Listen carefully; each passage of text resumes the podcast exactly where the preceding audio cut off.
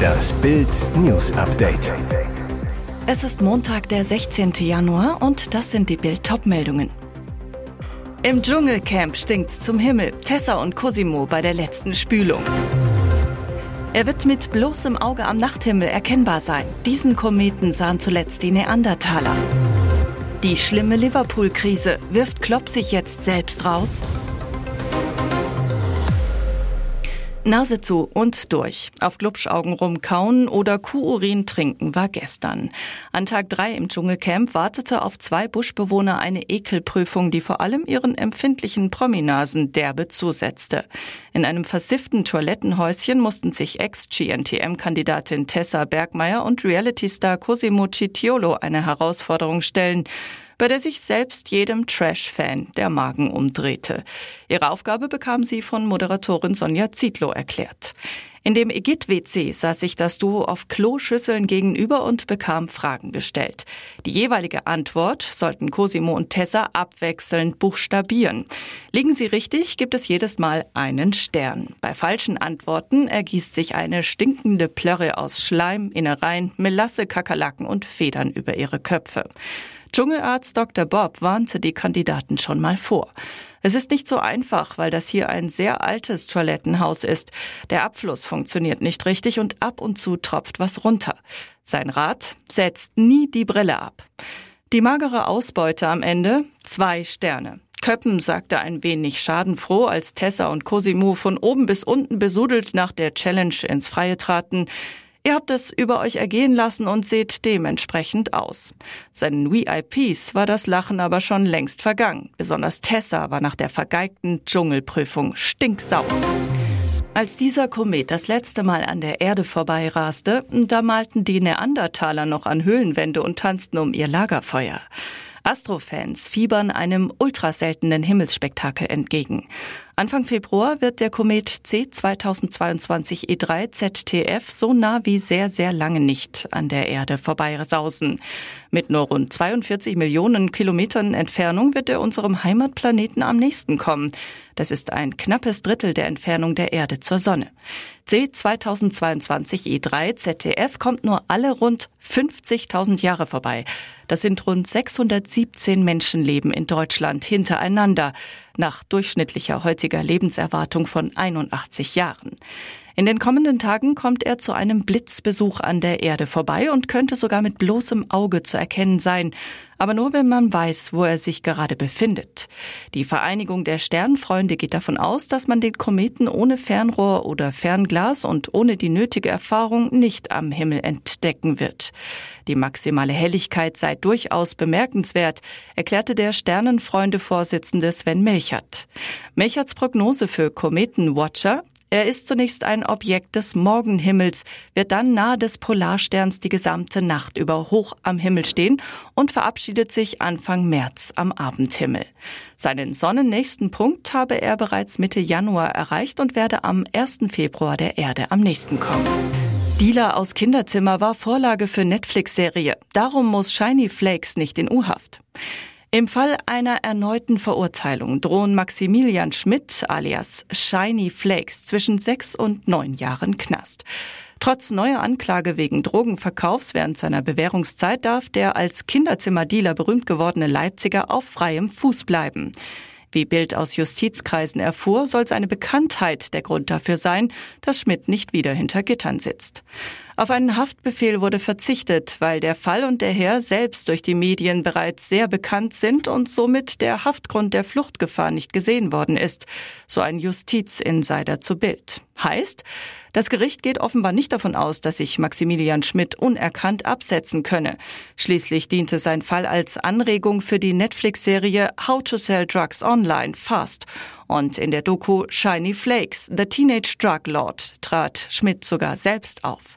Vier Knasterfahrungen hat Schmidt bislang nicht gesammelt. Obwohl er 2015 zu sieben Jahren Jugendhaft verurteilt wurde, befand er sich die meiste Zeit auf freiem Fuß, da er als Zeuge in unzähligen Folgeverfahren geladen war. 2019 wurde die Haftstrafe gänzlich zur Bewährung ausgesetzt. Wie Bild erfuhr, soll bereits in den kommenden Wochen über die Zulassung der neuen Klage und die Eröffnung des Verfahrens gegen Schmidt und vier Komplizen entschieden werden. Ich kann mich an kein schlechteres Spiel erinnern, nicht nur mit Liverpool. Das ist wirklich ein Tiefpunkt. Jürgen Klopp nach dem 0 zu 3 bei Brighton. Alarmstufe Rot bei den Reds. Der FC Liverpool taumelt in der Premier League die Tabelle runter, ist nur noch Neunter. Qualifikation für Europa in Gefahr. Im League Cup ist der Titelverteidiger bereits raus, im FA Cup noch drin. Im Champions League Achtelfinale wartet Real Madrid. Klopp, der seit 2015 an der Anfield Road Trainer ist, wirkte nach der Klatsche in Brighton tief enttäuscht. Es ist absolut meine Verantwortung, weil ich eine Idee mit einer anderen Formation hatte und das hat einfach nicht funktioniert. Also Entschuldigung. Der Guardian schrieb sogar vom Ende einer Ära. Droht Klopp der Rauswurf durch die amerikanischen Liverpool-Besitzer? Nein. Der Deutsche genießt in Liverpool Kultstatus, steht auf einer Stufe mit den Beatles. Die Bosse würden ihn nie feuern, da er auch bei der finanziellen Bewertung des Vereins ein wesentlicher Faktor ist. Denkbar, dass Klopp, ein Vertrag bis 2026, sich selbst rauswirft wie 2015 in Dortmund nach sieben Jahren? Aktuell nicht. Der dienstälteste Premier League Trainer will die Sache trotz Krise durchziehen. Ich war mir bewusst, dass es aktuell eine Übergangszeit ist. Deshalb sind der Verein und ich uns darüber einig, dass ich am Steuer bleibe und wir das Ganze mittel- bis langfristig betrachten, sagte Klopp in einem Interview mit der Sportbild. Und jetzt weitere wichtige Meldungen des Tages vom Bild Newsdesk. Eugen Block hat alles erreicht im Leben. Eine Restaurantkette geschaffen, Millionen verdient, eine liebende Familie. Trotzdem hat der Steakhouse-König nur einen Wunsch. Er möchte seine Enkel endlich wieder in die Arme schließen. Bis zum 26. August 2021 war die Welt des Blockhaus-Gründers in Ordnung. Dann überließ seine Tochter Christina ihrem Ex Stefan Hensel die gemeinsamen Kinder für Papazeit in Dänemark, wo Hensel lebt. Zwei Tage später teilte er der Mutter mit, die Kinder Clara und Theodor kommen nicht zurück. Auch ein drittes Kind, Johanna, sei und bleibe bei ihm. Christina Block, liiert mit TV-Moderator Gerd Delling, zog vor das Oberlandesgericht Hamburg. Das urteilte im Oktober 2021, der Vater hat die Kinder an die Mutter herauszugeben, doch die Dänen vollstrecken das Urteil nicht. Nun ergriffen Opa Eugen und seine Frau Christa die Initiative, setzten sich in ihren BMW vor nach Dänemark. Im Regen parkten sie vor der Backsteinvilla des Kindsvaters in Gravenstein, im Autofenster ein Plakat. Wir vermissen euch, wir lieben euch, unsere Türen sind immer auf. Er wolle nur die Enkel besuchen, so der verzweifelte Großvater, doch der Vater schlug ihm die Tür vor der Nase zu, verlass sofort das Grundstück, haut ab. Die Großeltern fuhren zurück, die Sorgen nur noch größer. Vater Hensel behauptet, seine Ex habe die Kinder geschlagen. Dokumente, die Bild einsehen konnte, zeichnen ein anderes Bild. Das Jugendamt in Hamburg wirft dem Vater akute Kindeswohlgefährdung vor, spricht von bewusster Entfremdung. Kanzler sucht verzweifelt nach neuem Verteidigungsminister. Haben Sie denn niemanden, der es kann? Als Ministerin machte Christine Lambrecht dem Kanzler Probleme ohne Ende. Doch ihr angekündigter Rücktritt bereitet Olaf Scholz nicht minder Kopfzerbrechen. Lambrecht soll nach Bildinformationen am Montag zurücktreten. Am Wochenende berieten Scholz und seine Berater hektisch über mögliche Nachfolger. Größter Hemmschuh der Frauenproport im Kabinett, auf den Scholz noch vor einem Jahr sehr stolz war und bei dem es bleiben soll. Bild fragt den Kanzler, warum machen Sie nicht jemanden zum Verteidigungsminister, der es wirklich kann? Immerhin, jetzt im Ukraine-Krieg bestehen nicht einmal die frauenbewegten Grünen auf eine weibliche Nachfolgelösung, drängen dagegen auf Tempo bei der Entscheidung. Je früher wir Klarheit haben, desto besser, so grünen Wehrexpertin Sarah Nanni. Und wer aus der SPD soll's machen? Die Top-Kandidaten für das Amt sind Arbeitsminister Hubertus Heil, Kanzleramtschef Wolfgang Schmidt, Wehrbeauftragte Eva Högel und SPD-Chef Lars Klingbeil.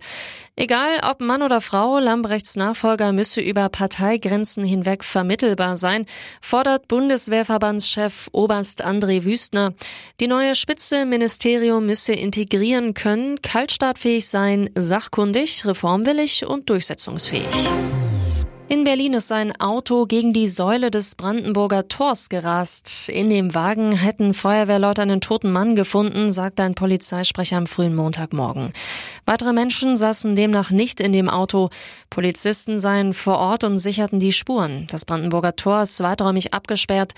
Der schwarze Mercedes war am Sonntagabend gegen 23.30 Uhr von der Straße unter den Linden aus Osten kommt, mit hoher Geschwindigkeit gegen das Wahrzeichen der Hauptstadt geprallt. Nach Bildinformationen eilten mehrere Augenzeugen zu Hilfe, der Fahrer war jedoch sofort tot. Weitere Einzelheiten und die Hintergründe des Vorfalls waren zunächst nicht bekannt.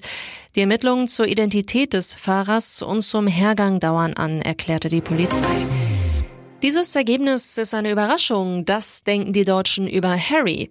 Royaler Rebell oder doch nur Prinz peinlich? Bild ermittelte in einer INSA-Umfrage, was die Deutschen wirklich von Prinz Harry, seinen Skandalmemoiren Reserve und dem Königshaus halten.